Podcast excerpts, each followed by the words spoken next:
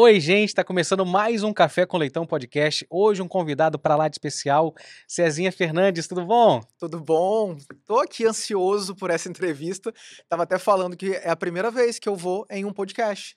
É a primeira vez? A primeira vez que eu sou entrevistado. Eu acho que pouquíssimas vezes na vida eu fui entrevistado. Todo mundo está acostumado a você sempre do outro lado, entrevistando, contando história. A gente vai saber também a sua história, a sua paixão pela comunicação. E eu que vou honra. sentir um pouco, né, do que muita gente já passou na minha mão. Ah, a gente ser entrevistado e Aham. tal. E assim, a gente quer saber como surgiu essa paixão sua pela, pela comunicação, por que você foi por essa área de comunicar, de apresentar, de falar. Olha, é, acho que minhas professoras da escola já devem estar dizendo lá que já sabia que isso ia Aham. acontecer, porque eu sempre fui um aluno bom, nunca tive problemas na escola, mas a minha mãe, durante todos os anos da minha vida escolar, foi chamada na escola porque eu não parava de falar. Ó, seu filho. Ele é muito bom, mas, não para Mas- quieto, fala muito. Então sempre eu falei muito. Uhum. E falar é diferente de comunicar. E aí eu acho que de tanto eu falar, eu comecei a tomar essa frente, a entender o que, que era comunicação. E do cara que só falava na aula, eu virei o líder de turma. E o líder de turma eu apresentava os projetos da escola. Natural, assim, né? E foi indo. E eu falava muito e me comunicava. Nunca tive problema em me comunicar com adultos, não era aquela criança tímida. Então, eu acho que isso foi um caminho natural. É, me comunicar, falar, já estava ali que algum dia eu ia fazer algo desse tipo. E aí você vai, então, assim, ah, eu gosto disso, é natural pra mim, vou fazer uma faculdade, vou estudar. Então buscou esse caminho dentro dessa, dessa que você estava vendo ali como sua coisa natural sua, assim, do dia a dia. Isso, antes de chegar na comunicação, eu comecei a flertar com o direito. Mas depois eu fui descobrir por quê. Porque eu vi aquelas encenações de Uhum. tribunal, de filme, e eu achava aquilo bonito. Uhum. Então, eu me via ali na frente falando, defendendo, acusando alguém, aquela coisa mais teatral. E aí, quando eu cheguei com 17 anos, eu descobri que ser advogado não era isso, né? É, eu, é eu não, um, eu não muito ia filme. botar aquela roupa, ia ficar lá falando. E eu falei, ah, não, então acho que eu quero comunicar mesmo. E a minha irmã, ela já estava na faculdade de jornalismo e ela trazia os trabalhos para casa. Então, eu via a minha irmã fazendo os trabalhos de jornalismo. Então, um, um dia ela trazia uma máquina para fazer foto na rua, outro dia ela levava uma câmera com os amigos lá em casa e eles gravavam. Eu falei, isso é legal, eu gosto disso. E a minha irmã foi pelo caminho da- do fotojornalismo e eu entrei na faculdade já com essa coisa do querer fazer algo com câmera, de entrevistar e falar. Aí eu entrei na faculdade em 2000. 2000, é. Tem uma geração aí Nossa, que a gente fala bateu, assim, né? É, Ah, 2000. porque 2000, bastante tempo. 2000 eu entrei na faculdade. E até a, a forma de comunicação, né, a gente avançando um pouco, né? A facilidade que o celular tinha, que antes, ah, não, tem que pegar uma câmera, VHS, decupar, enfim, tinha que fazer um, todo um trabalho ali que. Tudo. Eu falo que eu tive. Eu tenho muito orgulho da minha geração, porque, falando em comunicação, é uma geração completa. Então, eu fui pra rua com uma fita beta. E eu fui pra rua com um celular. Então, quem chega agora não faz ideia do que, que era. E esse aprendizado fica na gente. Esse aprendizado ele vira criatividade, ele vira autonomia. Então, eu fui pra rua. eu- Meu meu trabalho da faculdade era no disquete. Nossa. É, e hoje eles É. mandam pelo WhatsApp. Então, eu fui um comunicador, sou um comunicador que passou pelo disquete até o WhatsApp. Eu saí pra rua com câmera, com fita, e eu voltava e tinha que rebobinar a fita e vendo ponto por ponto do que estava acontecendo ali. Então, você mergulhava no conteúdo. Hoje é mais raso. Uhum. E eu tenho orgulho dessa geração por isso, porque a gente conseguiu ver isso passando e a gente foi dando conta de se adaptar. E a cada. Aí da fita era a fita maior, a fita beta, depois foi a fita menor, a fita menor, um cartão que era grande, aí o cartão foi diminuindo, o cartão diminuiu, hoje é um cartãozinho. E tudo isso passou pela minha mão, e eu vi isso acontecendo. Então, assim, eu usufruí dessas últimas décadas da comunicação muito de perto, na prática. E isso também acho que pode ser interessante porque dava um olhar mais crítico e também assim mais assertivo de não dá pra também ficar gravando qualquer coisa, sair fazendo, porque hoje já não, vamos gravando e ver depois resolve na edição, não.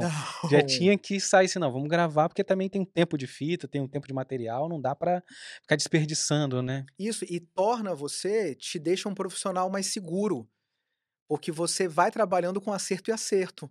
Os erros são poucos. Então você não pode voltar, dava muito trabalho voltar para refazer. Então te deixa mais seguro e mais responsável. Essa geração que chega agora, ela é mais irresponsável nesse. Porque assim, ah, eu volto ali e faço. É. Ai, gravou errado o áudio, eu gravo aqui de novo. Tá aqui. Eu não tenho que sair daqui, ir lá no estúdio, arrumar o computador, botar o fone para regravar um off. Antigamente, para eu regravar um off, eu tinha um trampo para fazer.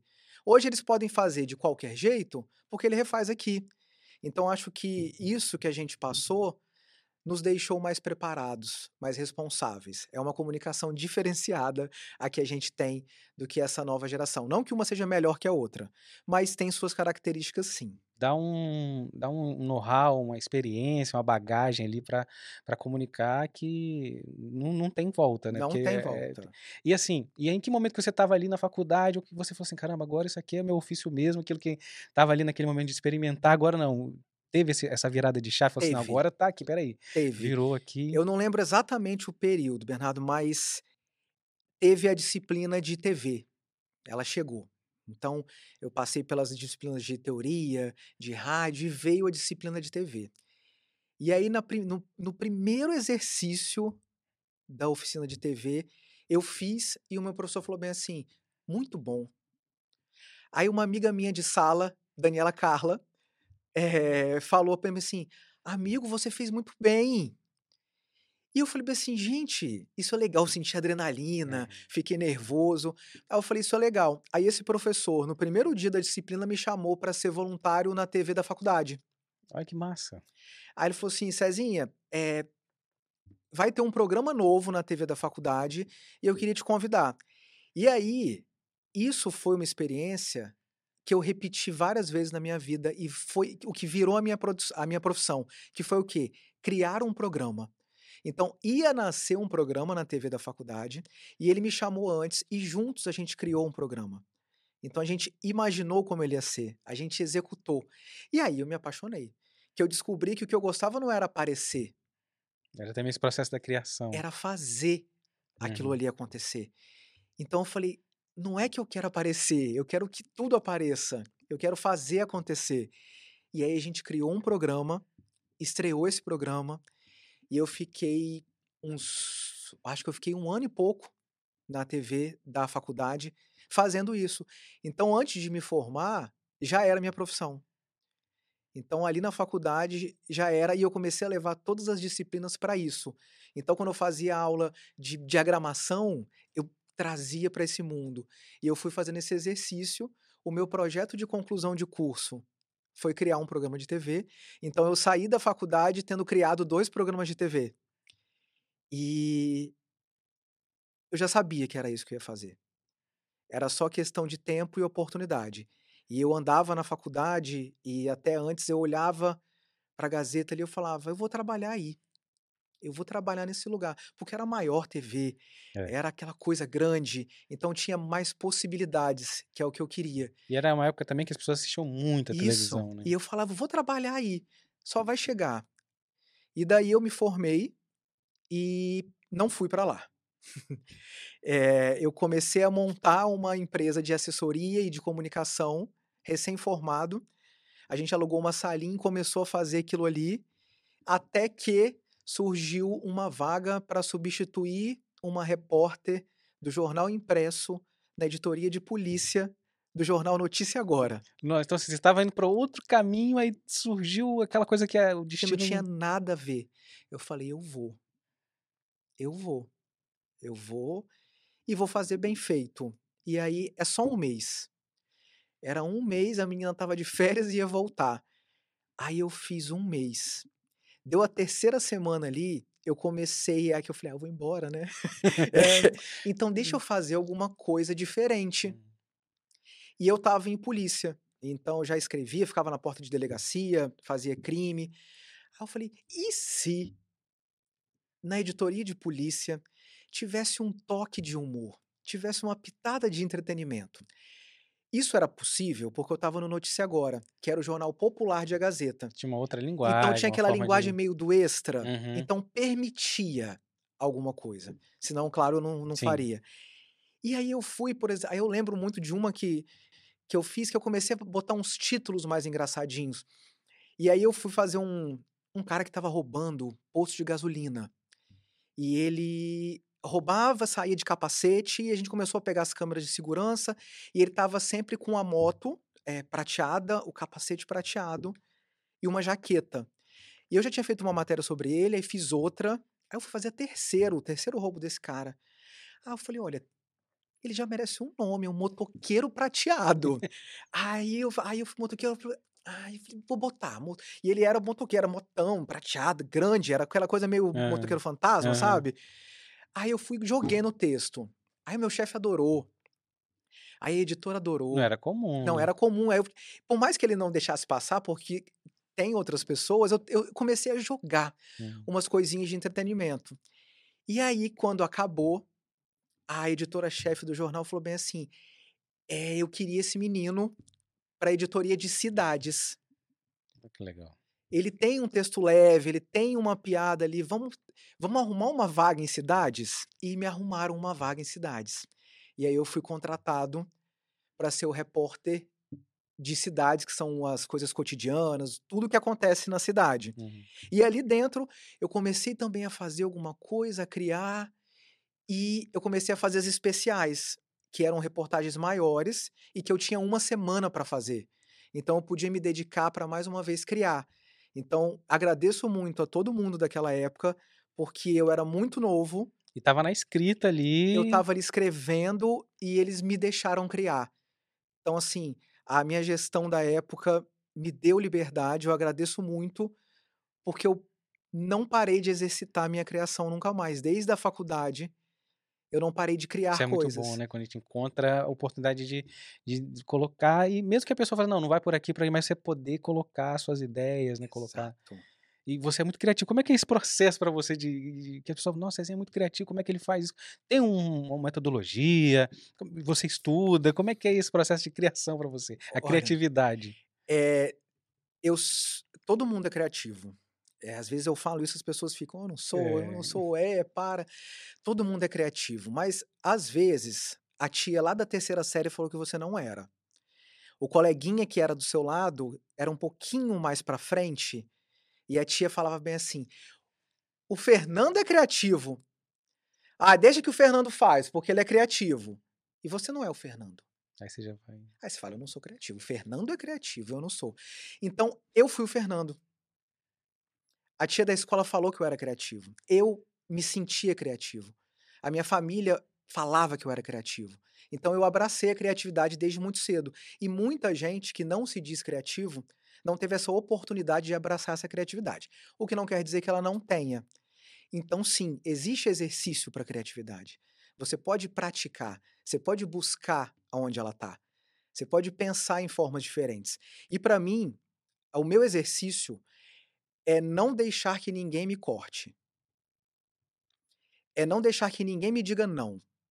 É não deixar que ninguém me fale, não é assim que se faz. Eu vou fazer do meu jeito. Vou fazer do seu. Mas eu vou pensar na minha cabeça do meu também. Então, assim, algumas coisas elas têm que ser executadas daquela forma. Então, assim, você coloque esta caneca aqui eu vou fazer, vou colocar ela aqui. Só que na minha cabeça eu vou pensar, se eu pudesse fazer de outra forma, como eu colocaria? Ela falou, podia botar ela por aqui e ela entrar de ladinho. Pronto, executei o que eu tinha que fazer, mas eu treinei a minha criatividade. Então, naquele momento, eu tinha que colocar a caneca aqui. Mas em outro momento, eu não ia fazer um gesto automático, porque eu exercitei. Então, o meu processo de criação é sempre exercitar. Como eu posso fazer de uma forma diferente?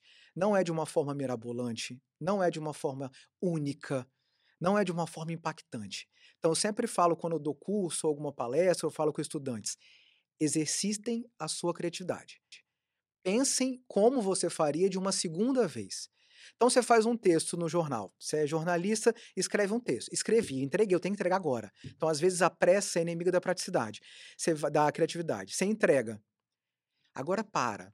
Eu pensava no banho, como eu teria escrito aquele texto diferente? Já foi entregue, né? Deixa eu... Já acabou. Uhum. Então eu vou exercitar. Ah, então eu faço muito como eu teria feito de outra forma, até de coisas que eu gosto. E quando eu digo para não deixar de dizer não, não é para ser, não é anarquia, não é não aceite regras. Uhum. Mas se respeite. Porque às vezes a nossa criatividade ela não é respeitada. As pessoas não respeitam que você possa pensar diferente, que você possa ter enxergado um caminho diferente. Então não deixa que ela te diga para não fazer.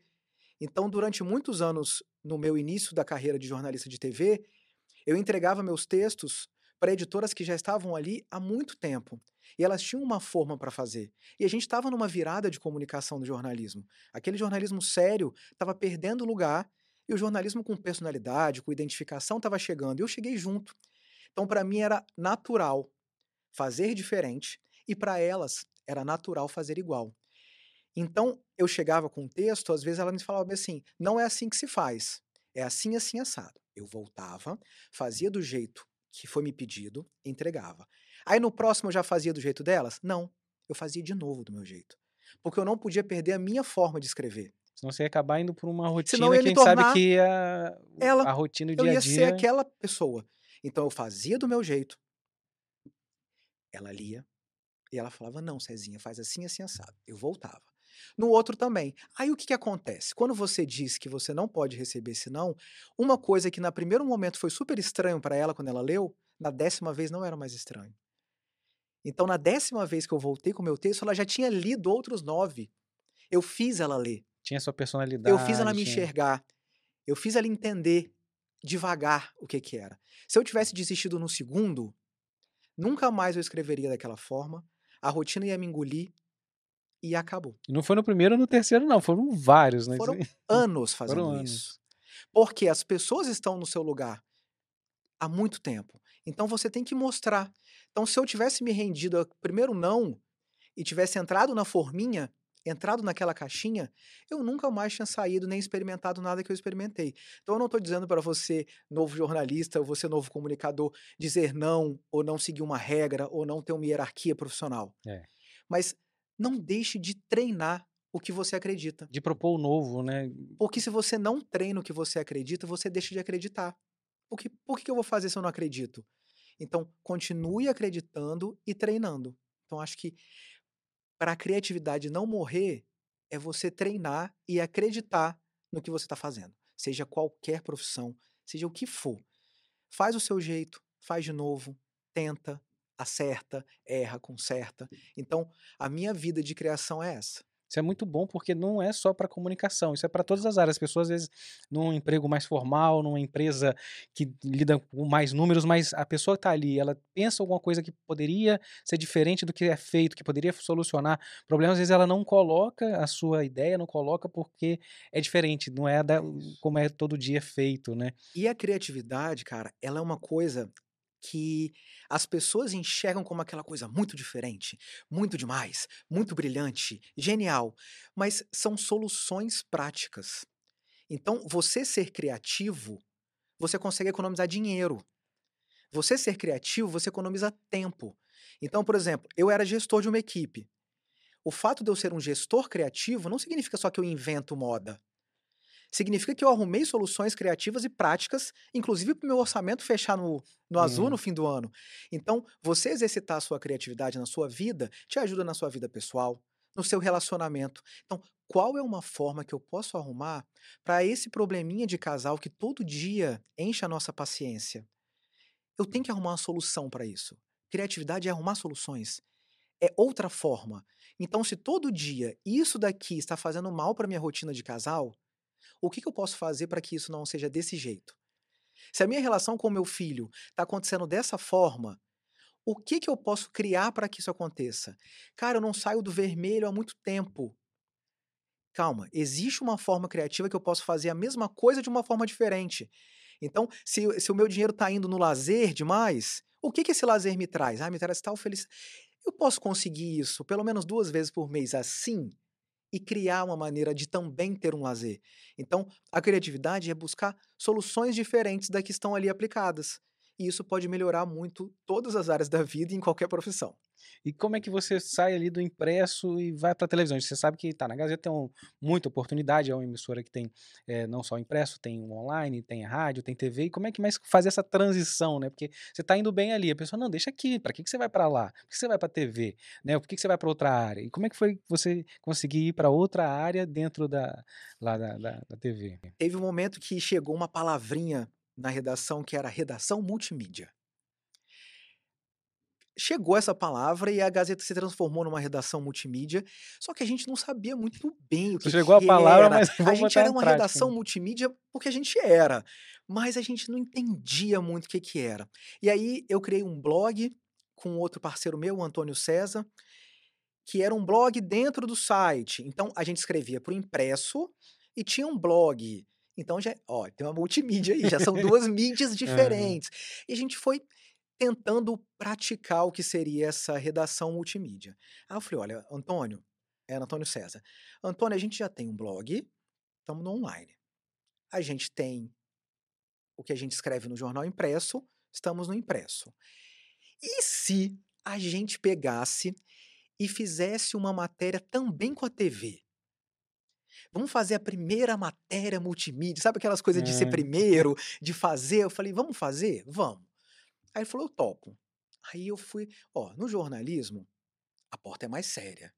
Né? No jornalismo, é, não tem espaço para experimentação naquela época. Eu não podia é. trazer esse entretenimento. Aí eu bati lá na porta do Em Movimento. Aí bati, falei, olha, é, a gente é repórter aqui do Notícia Agora e a gente tem um blog, tem não sei o quê. Eu estou fazendo uma matéria especial sobre a vida no circo. E a gente vai passar um dia no circo. A gente pode fazer também para TV. E aí na TV você coloca, olha que moderno, a foto do jornal.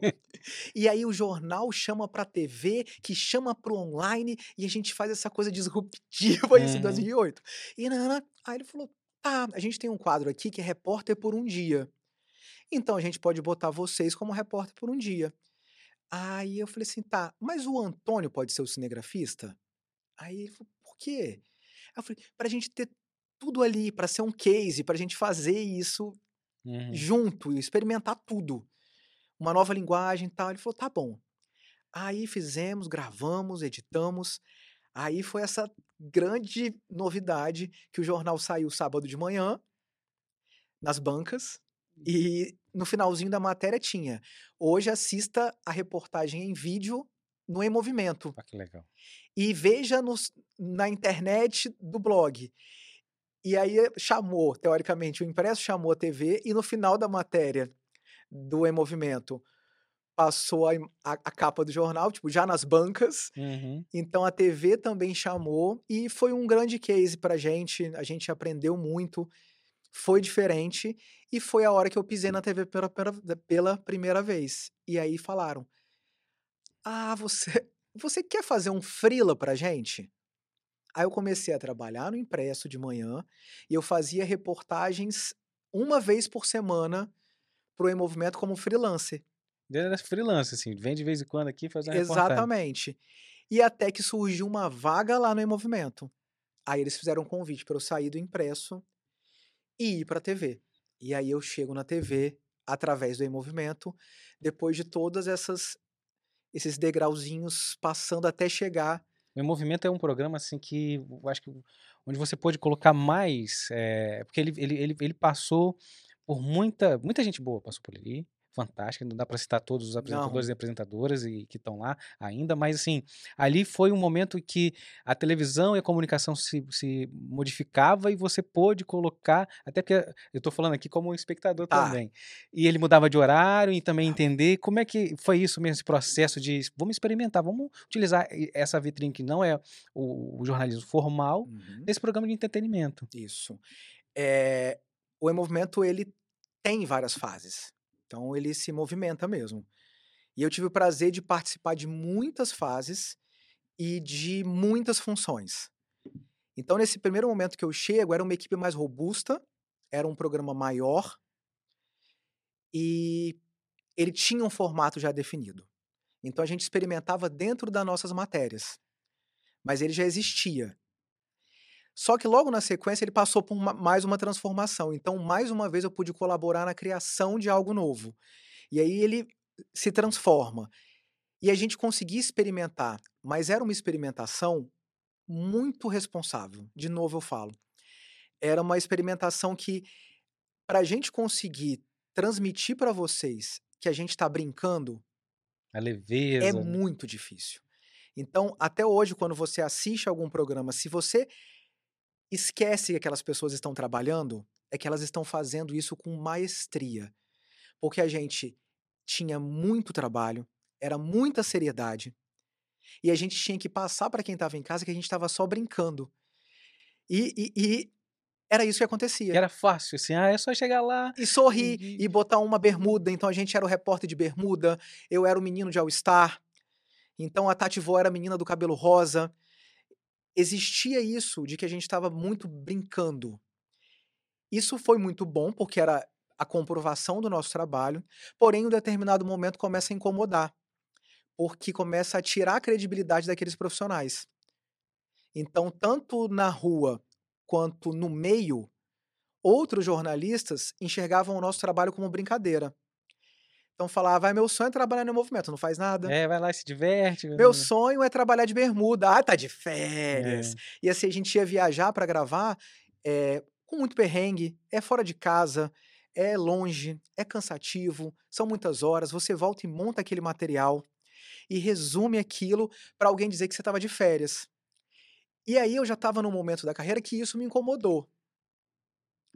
E eu falei: não, isso não pode ser assim. A gente tem que começar a mostrar que a gente faz. Mostrar o que a gente faz. Que Uhum. a gente faz um jornalismo baseado no entretenimento. A gente faz um entretenimento baseado no jornalismo.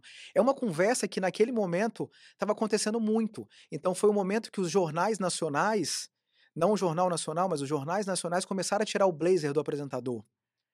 Então eu falei: opa, A levantar. Opa, cadê a bancada que separava o jornalista do telespectador? A bancada sumiu.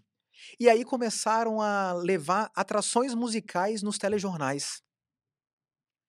Aí eu ligava o jornal do meio-dia e tinha alguém tocando teclado no terminal. Aí eu falava, opa, tá acontecendo algum momento na TV brasileira que o jornalismo está entendendo, enfim, que ele precisa se comunicar que ele precisa se conectar com as pessoas e que aquela bancada não conectava, que aquela, aquele terno não conecta, não conversa. E aí eu comecei a falar, uai, então por que que quando eu faço matéria de música eu tô de férias e quando o jornalista do jornalismo dança na praça ele não tá de férias? E aí a gente começou a entender que o jornalismo e o entretenimento estavam nesse momento É. de se ajustar e de entender o que, que tem de bom ali, o que, que tem de bom ali. E isso acontece no meio da minha carreira ali. Foi uma revolução. A gente viveu uma revolução. E de repente o jornal virou super entretenimento. O esporte virou entretenimento. E aí começaram a olhar pra gente, a entender. A gente que eu digo, a minha equipe, mas isso Uhum. aconteceu no Brasil inteiro, que a televisão no Brasil é muito nova. É. Então, é, é- ela copiou o modelo americano. Então, demorou aí algumas décadas para a TV brasileira entender quem era o brasileiro. E o jornalismo brasileiro também. Então, isso aconteceu no meio da minha carreira. E aí, eu recebi o convite para ir pro jornalismo. No meio disso, você do entretenimento vem pro jornalismo. Isso. Aí falaram, É isso que a gente quer aqui, essa linguagem a, sua. a gente está tentando isso. A gente está trazendo, já tinham vários nomes no jornalismo que faziam isso Uhum. muito bem, como o Michel, já dava um show ali naquele horário, mas tinha o Michel, mais um, mais outra, e eles queriam essa renovação. Então eles precisavam trazer algo novo também. E aí me chamaram para ir para o jornalismo. Então foi essa transição que aconteceu. Eu experimentei muito ali no movimento, criei muita coisa, mas aí também teve que eu fiquei inconformado com aquilo, me deu uma certa. Não, eu quero me mexer disso, eu não quero que isso aconteça, não é assim. E isso chama atenção para me levar até o jornalismo. É, trazendo, fazendo um, uma analogia, muita gente já deve ter visto o programa de esporte, igual você citou. Às vezes vinha ali o apresentador, a apresentadora, vinha dar o recado. Hoje não, hoje você vê a Bárbara Coelho entrando, fazendo baixadinha, é jogando bola.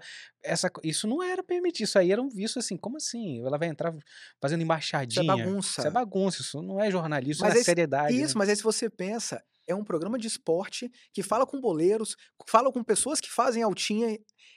Ela se conectou e o que, que você quer? Você quer só seriedade ou você quer se conectar com seriedade? Então, quem disse que jogando embaixadinha, o que ela vai dizer na sequência não será validado? É validado. E ainda tem, assim, o online, né? A gente entrando nesse, nesse como que, que, que chega isso para você assim? Porque antes estava falando do blog, olha só, lá na frente, né? E, e, mas aí agora não, a gente tem as redes sociais, como comunicar, como a gente. É, a gente falava no rádio, né? Eu trabalhei muito tempo no rádio. Não, porque o rádio é um veículo rápido, chegou, manda informação. Não tem mais isso. Porque acontece alguma coisa, todo mundo já manda pro WhatsApp pro outro que tem lá engarrafamento. Você tem o Waze, você não precisa ligar o rádio para saber o que está acontecendo em Vitória, para saber o que está acontecendo no mundo. Né? Então, assim, é, como que você enxergou isso nessa. Você estava ali e, e, e, as redes sociais na, na, comunicação, como que você falou, não, peraí, tem um caminho aqui também que a gente precisa começar a entender e estudar para começar a experimentar também. Eu tava, eu lembro de, do momento, assim, eu estava no movimento na época e aí eu comecei a ouvir eh, as pessoas falando muito de Instagram. Acho que era 2010. E eu fui pesquisar o que que era. Aí eu falei, gente, isso é legal. Falei, isso vai dar certo? Aí cheguei pro meu chefe e falei assim, vamos fazer uma matéria explicando o que que é Instagram? Legal. E aí, nessa matéria, eu criava minha conta para olhar o que, que era a plataforma e fui explicar para as pessoas uma matéria explicativa do que, que seria essa nova rede social, sobre o que ela queria fazer, né? Qual era a proposta dela naquele momento. Então, o meu primeiro contato com o Instagram foi fazendo uma reportagem de TV fazendo uma conta né? explicando o que que era ter um Instagram e que naquele momento a, o principal conteúdo daquela rede eram fotos bonitas é, principalmente de comida, com filtros. Então, resumindo, era um espaço onde as pessoas postavam fotos bonitas daquele instante e usavam filtros. Então, a estética sempre esteve presente no Instagram. A comunicação através da imagem é o que faz o Instagram nascer. E naquele momento eu criei uma conta. E comecei a colocar em prática o que eu tinha estudado para fazer a reportagem. E comecei a postar fotos de comida. Então eu acompanho o Instagram desde que ele nasceu e acompanho também como pesquisa. Então eu não só utilizei ele, eu fui entendendo o que estava acontecendo, eu fui vendo artigos, eu fui buscando informações, fazendo análise de comportamento, é, buscando entender o que aquela audiência gostava. Fazendo um paralelo com a TV, durante toda a minha carreira de TV, a minha principal função era fazer análise de audiência. Então, é entender aquelas pessoas, tentar traduzir de alguma forma, se conectar com elas. No caso da TV aberta, isso é um desafio enorme, porque você não me procurou. Você não ligou o computador e digitou: quero ver o café com leitão. Eu cheguei na sua casa. Então a TV aberta ela chega na sua casa. E ela quando ela chega na sua casa, você está sentado do lado da sua mãe, do lado do seu irmão mais novo, do lado do seu tio. Então tem homens, mulheres de idades diferentes. Então analisar essa audiência é algo muito difícil e eu exercitei isso durante muito tempo.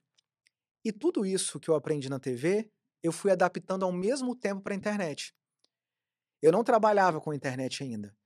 Mas eu fazia esse exercício, voltando ao exercício de criatividade. Não deixe sua criatividade morrer. Não deixe que seu cérebro durma. Então, dormir na hora de dormir, óbvio, descansar. Mas uhum. não deixe que ele pare onde você está. Então eu falava, isso para cá. Ah, então as pessoas, isso, isso, isso. Vamos fazer um teste. E fui criando esse Instagram. Criei os Instagrams também para o perfil dos programas. E fui analisando aquilo. Só que eu sempre tive uma vida no Instagram paralela ao do jornal. Então, eu não era o repórter no Instagram. eu não vinculei. Então, no meu Instagram, não tinha os bastidores de gravação, não tinham entrevistas. Eu sempre fui fazer fazendo outro Cezinha nascer no Instagram. Então, o Cezinha Fernandes. Ai, que foi uma luta eu botar Cezinha Fernandes no jornal, tá? É? Porque eles não queriam deixar. Olha que. Porque era diminutivo. O meu nome tinha que ser César Fernandes. Aí eu falava, o que, que o meu nome vai alterar na recepção da notícia? E todo mundo Cezinha, Cezinha, Cezinha. Sim, e no E-Movimento eu era Cezinha. Aí quando eu passei para cá, não queriam deixar. Aí o que acontecia? Que ninguém conseguia me chamar de César. Imagina, é muito difícil, né? Aí aparecia o meu nomezinho embaixo, César Fernandes, o apresentador. Então agora a gente falar, Cezinha, como que tá a greve? Então, não importava qual assunto eu tava cobrindo, o Cezinha tava lá. Então, assim, aí eu sempre mantive um Cezinha acontecendo na rede social e outro na TV. Então eu nunca vinculei essas duas profissões. Eu sempre trouxe elas de forma paralela.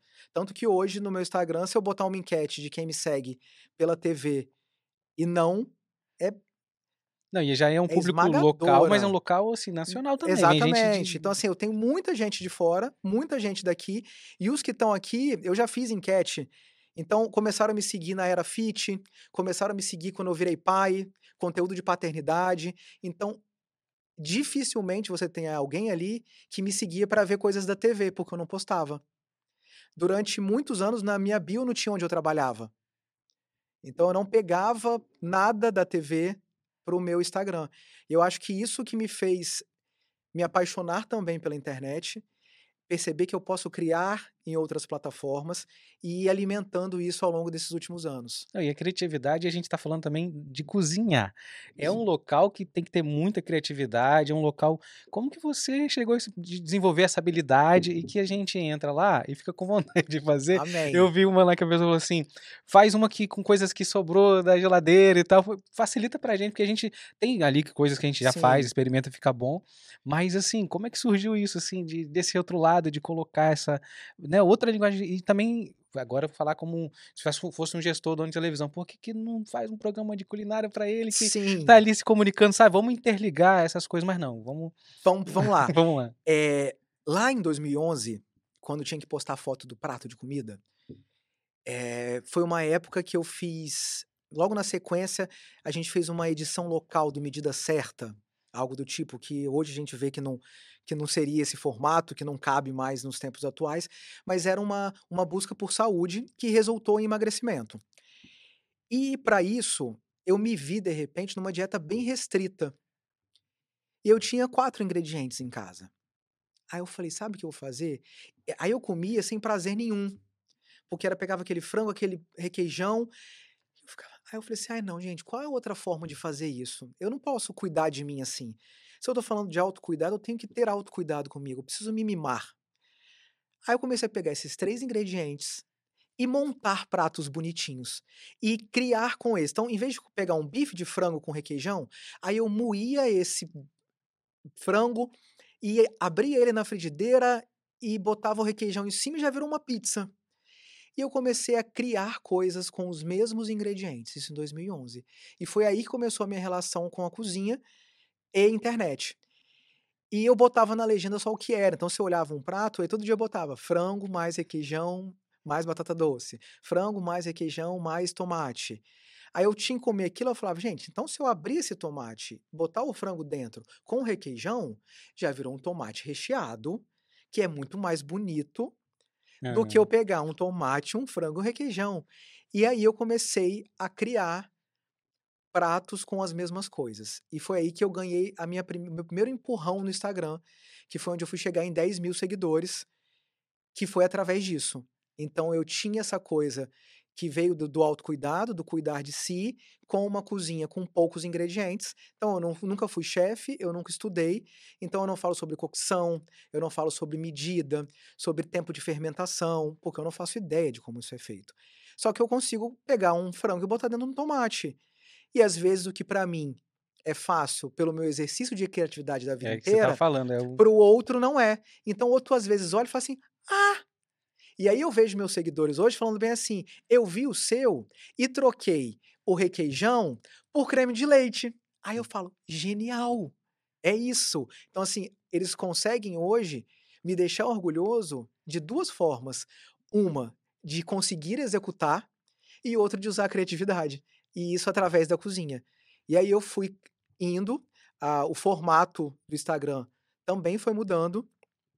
Então depois vieram vieram os vídeos, aí depois veio o reels de 30 segundos, então eu comecei a fazer receitas em 30. Então eu cons prática para o dia a dia eu é conseguia resumir uma receita em 30 segundos, hoje eu faço com 1 minuto e meio. E eu consegui resumir, então eu fui me adaptando aos formatos do Instagram e criando novas formas de fazer receitas. Eu acho isso, assim, incrível. E e aí não tem só a receita, a pessoa que te segue sabe que vai lá, eh, encontrar dica de viagem, eh, paternidade.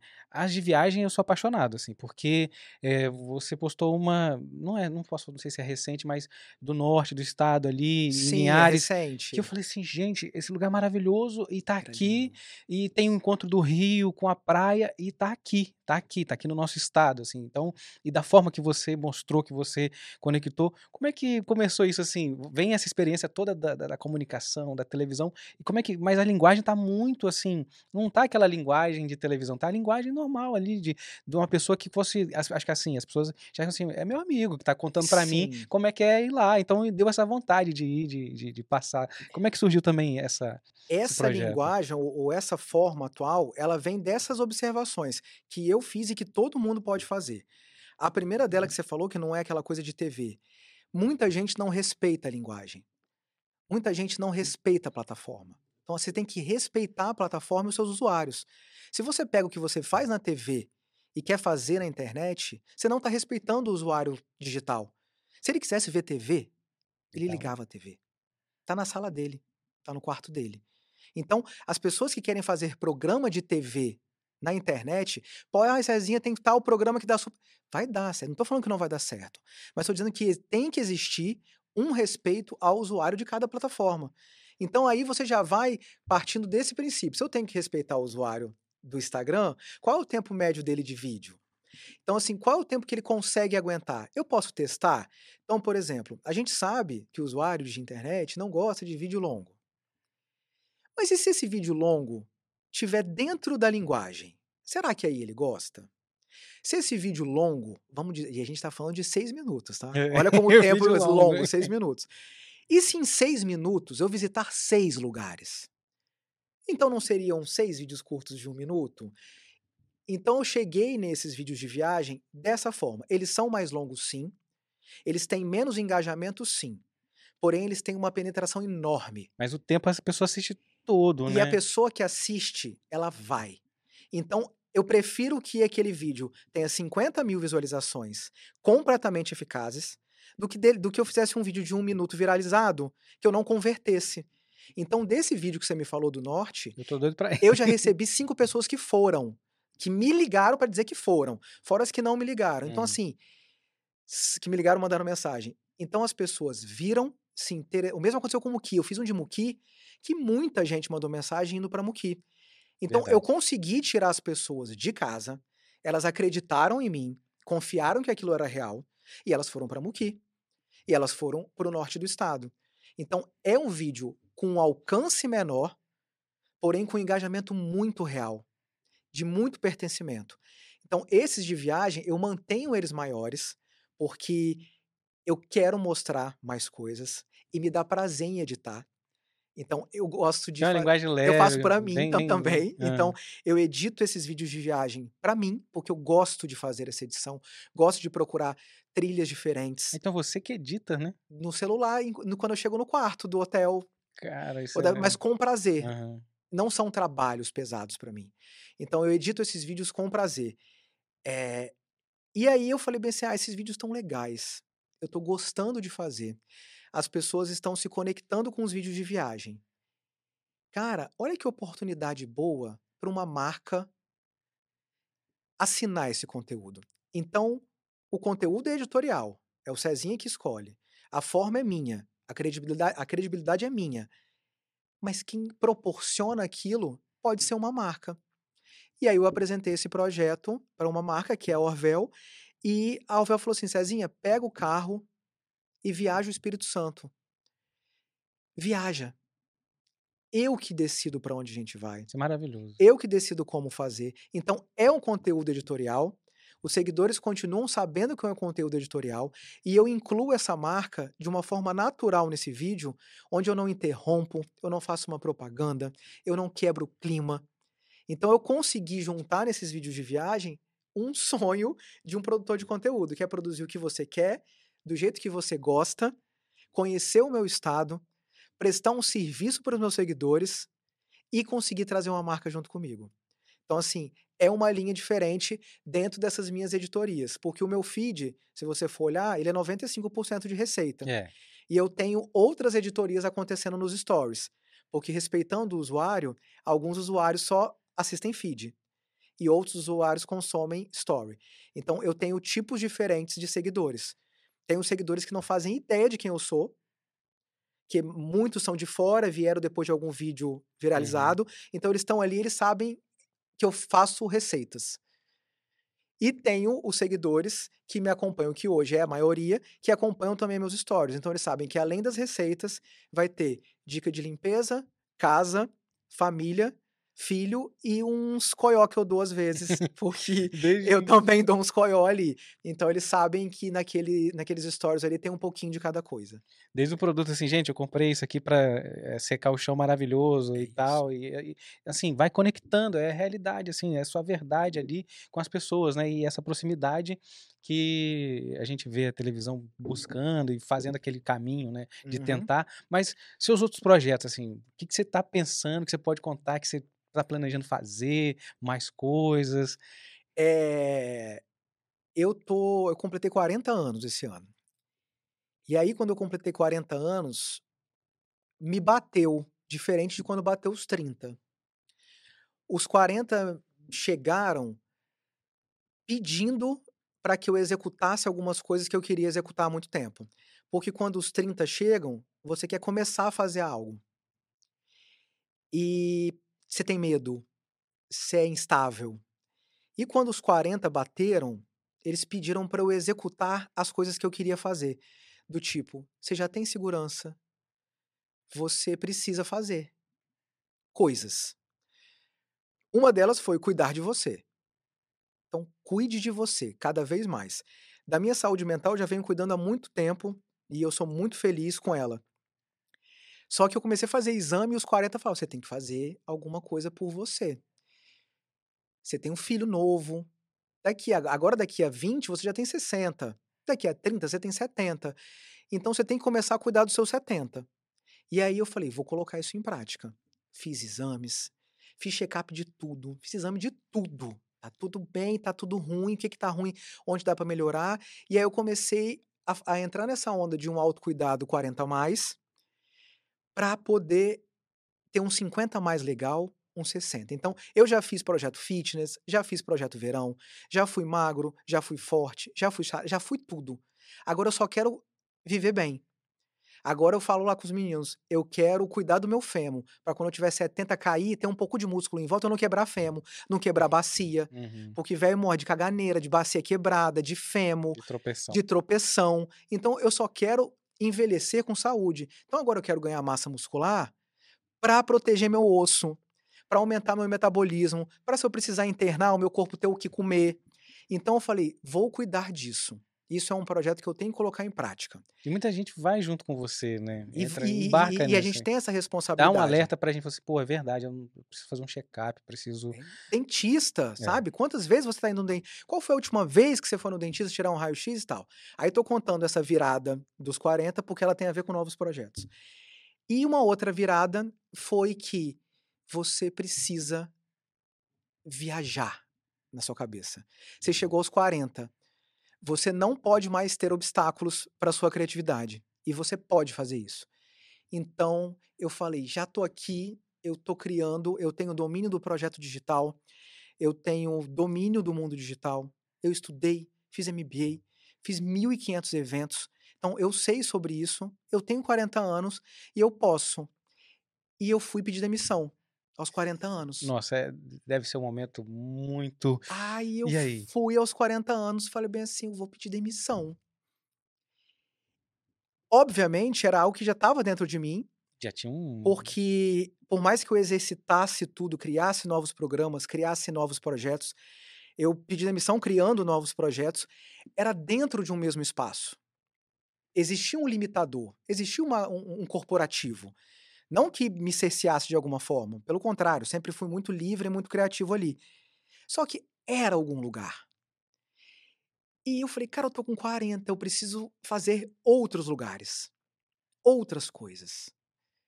Me dedicar a novos projetos em outras plataformas, em outros lugares. E falei, respirei, pensei, obviamente fiz uma conta. É, é importante. fiz uma conta de dessa migração profissional. Então eu saio daqui, venho para cá, isso faz aqui, fiz aquele aquela organização e falei, e eu estava pronto para isso. Então, no dia seguinte que eu. No primeiro dia que eu não fui trabalhar no mesmo lugar, depois de 15 anos, eu não senti nada. Eu não senti um vazio, eu não senti nada. Eu me senti completo. E aí veio aquela coisa do eu estava certo. Então foi uma decisão acertada, no momento certo. Então eu me senti bem no dia seguinte já. Então eu não fiquei com ressaca de como eu sou, quem eu sou. Muito bem estruturado também, planejado. E tinha aquela coisa de eu existo fora dessa empresa. Então o Cezinha existia. Então o meu nome, profissionalmente, ele não era totalmente vinculado àquela uhum. empresa. Então eu já era grande aqui fora também. Então eu já era uma empresa. E eu fui me dando conta disso, de que eu também era uma empresa. Então o Cezinha é uma empresa. E se eu consigo cuidar dos conteúdos do Cezinha, essa empresa também consegue cuidar de outros conteúdos. Então eu tenho infinitas possibilidades. E eu comecei a produzir conteúdos para marcas, para empresas e para as pessoas. Então, não necessariamente dentro do marketing de influência. Então, às vezes, uma empresa precisa comemorar um aniversário e quer um vídeo institucional. Mas ela quer um vídeo institucional diferente do que ela já fazia. Ela quer adaptado às redes sociais. Ela quer com essa análise de audiência. Ela quer que o cliente perceba que aquele vídeo foi feito para ele. Então, hoje eu produzo websérie para alguma empresa, eu produzo vídeos para essa empresa, videocast para essa empresa. Então, as empresas precisam de conteúdo digital, eu consigo continuar criando, trabalhando para elas, e obviamente o cliente Cezinha é o meu maior cliente hoje. Então, eu me dedico para fazer o meu planejamento de redes sociais, de produzir os meus conteúdos, de ter novas ideias, de poder viajar, de poder criar novos projetos. E aí tem novos projetos. Não, e, e eu acho que o mais legal disso tudo é que a empresa que você está falando, a marca que você anuncia, as pessoas podem ter certeza que tem. Hum, você falou porque você acredita ali, não é porque você tem 15 anos numa emissora, tem toda a sua vida ali trabalhando, então a gente sabe da, da verdade que você traz. Então, quando uma pessoa muito inteligente analisa isso tudo, então se você está falando de uma empresa, é porque você acredita nela, você vê potencial e que ela também ela acreditou nessa forma sua de comunicação. Isso aí é maravilhoso. E esses. Quer, quer falar? Não, só um exemplo. É, eu. Há dois meses, uma empresa me procurou para fazer uma proposta para que eu fosse embaixador dessa marca de alimentos e eu fiz o orçamento, eles aprovaram o orçamento. Aí eu falei, mas agora eu não posso, não vou começar agora. A gente fez a primeira conversa. Eu fiquei dois meses consumindo esse produto. Então, eu fui ao supermercado, eu vi se ele voltava para o supermercado ou não. Então, se aquele produto está ali sempre. Se eu falar para você lá comprar hoje, tem? Então, eu compro ele no supermercado. Eu produzi ele em casa. Eu fiz ele, congelei e descongelei para ver como ele ficava depois de descongelado. E depois chega as pessoas comentando com você, Cezinha, eu fui, não tinha não, foi não sei o quê. Então, então, antes de aceitar, eu usei por dois meses o produto. E aí eu falei assim, gente, testei, posso falar tudo isso? Vamos fazer. E aí agora eu começo. Então, mesmo os que eu tô ali, e se eu não conhecer, eu testo. Eu testo, eu provo, porque assim, para mim hoje não compensa falar algo que não é real. Mais uma vez, eu sou um profissional, eu tenho 40 anos, eu tenho uma história, então assim, é o meu nome. Então, o meu nome é o que eu tenho, o meu nome eu tô deixando pro meu filho, e eu não vou botar o meu nome em jogo por um ou dois trabalhos, por um ou dois contratos. Então, para mim, é muito mais importante o que eu construí, o que eu posso construir para frente com essa credibilidade, do que me arriscar ou falar algo que não é real, ou tentar vender um produto que eu não consumiria. Então, às vezes, tem produtos que eu não tenho, por exemplo. Já fiz, já fiz é, trabalhos de apartamentos, de construtoras. Mas eu compraria? Compraria. Exatamente. Eu compro? Não. Moro lá? Não. É para mim? É para o meu estilo? Não. Mas se eu quisesse um apartamento naquela região, sim, eu compraria. Então, eu faço tudo isso para manter a galera confiando no que eu tô falando. Porque, assim, a gente tem pessoas do outro lado que eu não sei quem são. Eu não sei como é a poupança daquela pessoa, aonde ela vai investir o dinheiro dela. E eu sei que se eu falar para ela que aquele trigo é bom, ela vai comprar aquele trigo. Então ele tem que ser um trigo bom. Porque eu vou me responsabilizar por essa família. E eu trabalho muito, é, 95%, com alimento. Então, para mim, tem um monte de, de simbologia, tem um monte de simbolismo. Eu estou na mesa dessa pessoa. Eu estou nutrindo essa pessoa junto com ela. Então, o ano passado eu fiquei emocionadíssimo no Natal, quando as pessoas me mandavam ceia de Natal. Eu falava, cara, eu tô no Natal das pessoas. Eu fiz ah, e faz questão de mandar para vocês falar, de comentar. Cara, eu tô na mesa do da Natal família da pessoa. Ó, oh, isso, me arrepia. É porque é muito bonito. A pessoa me mandar.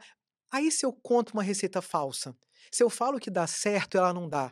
E essa pessoa preparou tudo na mesa do Natal essa responsabilidade eu não vou assumir. Então, se eu postei, dá certo. Eu não vou fazer um mousse que vai derreter. Porque se essa pessoa botar na mesa do Natal dela, a responsabilidade é minha. Então, o prazer que me dá tá na mesa das pessoas. Dia dos namorados, eles me mandam foto que eles estão com pratos na mesa. Domingo, é, fazendo almoço para mãe. Então, eu tô em momentos muito importantes. A lancheira do filho, que é uma coisa que a gente sempre fica, meu Deus do céu, tá fazer coisas novas, gostosas, diferentes e que a criança vai gostar de é levar. Isso. isso é maravilhoso. E, e, esse carinho e esse amor pela comida e pela casa foi uma coisa que aconteceu comigo na pandemia, que a gente se viu trancado nas casas e eu comecei a criar coisas com os meus filhos em casa e, e os meninos correndo. E eu falei bem assim, eu não quero na pandemia, eu falei, chegamos em casa, eu e meu marido, eu falei, a gente, eu, a gente não quer que as crianças tenham esse período como um trauma. Que elas lembrem que elas ficaram em casa e que o mundo estava morrendo. Elas sabiam do que estava acontecendo, elas sabiam da responsabilidade de cada pessoa, mas eu comecei a tornar aquilo ali uma grande experiência. Então eu comecei a montar mesas de café da manhã, que é isso que eles guardam na memória. É, a gente comendo junto, forte, a gente né? cuidando da casa. Aí eu falei em casa, eu falei, eu quero que outras pessoas tenham isso, porque a gente está passando bem. A gente está bem psicologicamente, as crianças estão bem. E aí eu comecei, gente, vamos cuidar da nossa casa? Seja a casa que for. Vamos cuidar desse momento, porque é isso que está segurando a nossa vida. É a casa. Então a gente nunca olhou para a nossa casa de tanto quanto na pandemia. E aí eu segui com esses momentos de entender o quanto um café da manhã. E eu sempre falo, não estou falando da comida, não estou falando da louça, da cerâmica, do paninho que eu estou usando. Eu estou dizendo, você pega o seu pão com mortadela, mas você corta ele, bota ele, senta com seu filho pelo menos uma vez na semana ou no fim de semana e come. Ah, eu não tenho filho, eu sou sozinha. Pega, você é sozinho, você é sozinha. Ah, eu tenho uma garrafa de vinho. Bota uma taça, bota o seu prato para você cuida de você. E eu venho falando isso porque isso é mágico. Você cuidar de você e cuidar da sua família para cuidar de você também. Então, a pandemia me trouxe isso, a internet me levou para cima com isso, e hoje eu tenho esse retorno, que é sentir que eu tô numa mesa de um café da manhã, que eu tô numa mesa de um dia das mães, que eu tô no Natal de uma pessoa. Então, isso me toca, isso me move. E essas memórias e é que faz. ficam. E é, ficam, e eu tô junto com essas isso pessoas. É muito forte. Assim. E esses projetos novos aí, eu sei que tem, pode falar um do carnaval, o que, que vem aí? Pode, mais paixão. Eu tenho paixão pela comida uhum. e eu tenho paixão pelo carnaval. Eu não sei se eu tenho autorização da Brice. Da Brice. Vamos ligar para ela. Para falar sobre ela. Ixi, ela tá bebendo lá no Rio.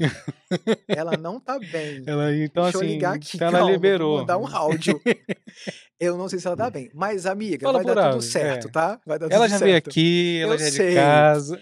O que acontece? Eu tenho uma paixão muito grande pelo carnaval capixaba. É, desde da, da Avenida Florentina Vidos, eu assisti ali na frente do palácio, na arquibancada com a minha família. Depois fomos para o sambão e tal. Então eu amo carnaval.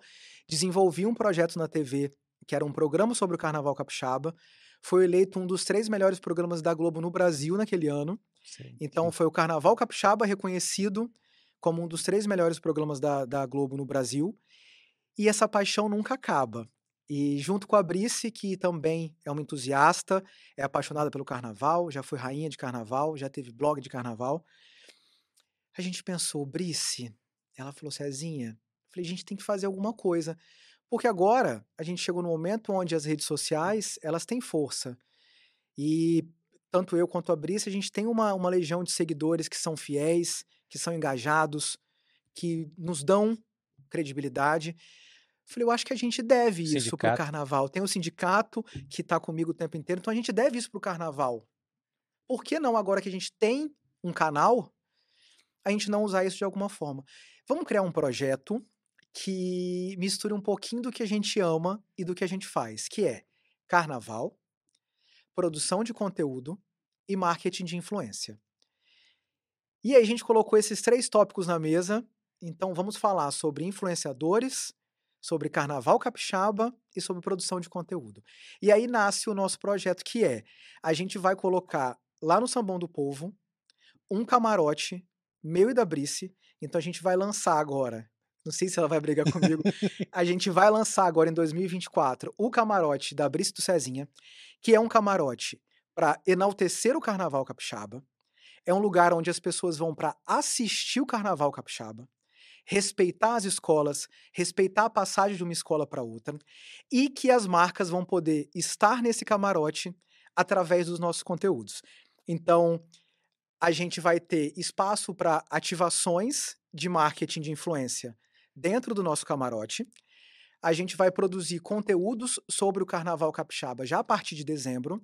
Então a gente vai trazer diversos conteúdos de diversas formas, de diversos formatos, para entrevistar, contar essas histórias, fazer assim para todo mundo que faz o Carnaval Capixaba, ouvir, dar espaço, ouvir o que não tá bom, o que eles gostariam que melhorasse, ouvir com isenção, entender o que, que essas pessoas passam, o que, que elas precisam e produzir o melhor conteúdo que a gente puder para dar espaço para essas pessoas e para essas agremiações. Então a gente começa agora em dezembro um projeto com conteúdos diversos em várias plataformas, com vários formatos sobre as escolas do Espírito Santo e esse conteúdo chega até o final, que é um camarote de influenciadores da Brice do Cezinha, que vai contar com ativação de marcas capixabas.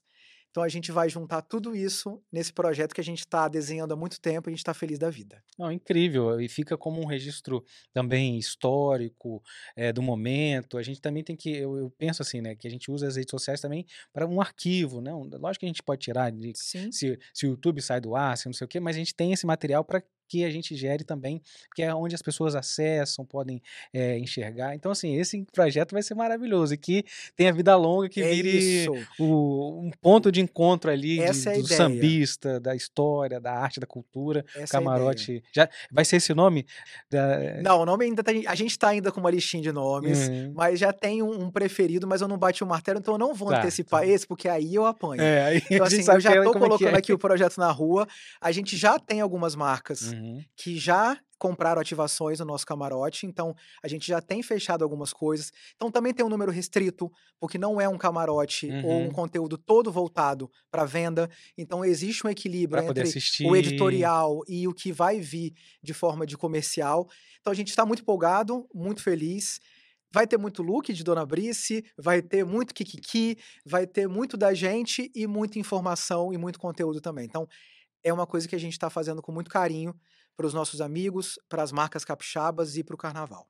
Não, você e a Bri são duas pessoas que eu admiro muito, que eu me inspiro, vocês estão sempre muito antenados, fazendo assim uma comunicação leve, forte, assim, direta com as pessoas, inovando e trazendo as marcas e, e fazendo com que a publicidade, as marcas capixabas também e as empresas locais entendam essa forma de comunicação, essa nova forma de estar tá mais conectado com o público, que não é só aquela coisa é, antigamente, mais quadrada, não, mas, mas que tenha também respeito com as pessoas, que também tenha ali um, um estudo, não é simplesmente fazer de qualquer jeito só porque eu tenho uma rede Sim. social. Cezinho, eu quero agradecer demais sua ah, participação. Ah, Deixar o microfone aberto, fica à vontade se eu mandar o seu recado. É. Não, eu que agradeço, agradeço pela experiência que você me proporcionou de ser entrevistado pela primeira vez. Então, é gostoso, é, é legal, é, é uma troca muito boa. Então hoje eu já senti o que você sente aí, hoje eu tô do lado de cá, então te agradeço muito pela oportunidade. E só queria deixar um recado que a gente falou muito sobre internet. Falou muito sobre essa nova etapa da minha vida que está muito focada no mundo digital. E só queria deixar aqui para quem está ouvindo, quem chegou até o final, pode ter certeza que quem chegou até o final é do sindicato, acompanha o que eu estou fazendo, tá ali comigo todo dia e é, são pessoas incríveis. Eu tenho a sorte de ter pessoas incríveis. Eu acho que as pessoas que chegaram até ali e ficaram, elas entendem o que eu passo, elas entendem a minha vida, elas se conectam comigo em algum momento da minha vida e elas me respeitam, elas me dão espaço, elas me dão colo, elas me acolhem. Então eu tenho os melhores seguidores, muitos estão ali, às vezes falam um pouco, mas eu já conheço a carinha pela bolinha no, num comentário, outros eu já conheço de longe, uns eu sei pelo nome, mas no geral é uma turma muito boa e hoje eu trabalho para eles e com eles, eu faço muito isso, então por isso está aí o meu respeito pelo usuário da rede, porque eu parto dos meus. Os meus merecem esse respeito, então todos merecem. Então queria deixar aqui um beijo para todo o sindicato, para todo mundo que me segue, que acompanha, que manda, que é tio e tia do meu filho, que vem a evolução da minha família, que viajam comigo e que tomam um café da manhã comigo. Obrigado, gente. Ó, e você que não faz parte do sindicato, mas quer fazer, eu vou deixar aqui linkado na descrição as redes sociais Cezinha. Você vai encontrar lá muita coisa boa. Você que gosta de cozinhar, quer aprender receitas fáceis, dica de viagem, enfim, conteúdos maravilhosos, sempre tem ali. Então já segue o Cezinha, vai fazer parte também do sindicato, que é maravilhoso, tá bom? É isso. Até a próxima. Tchau.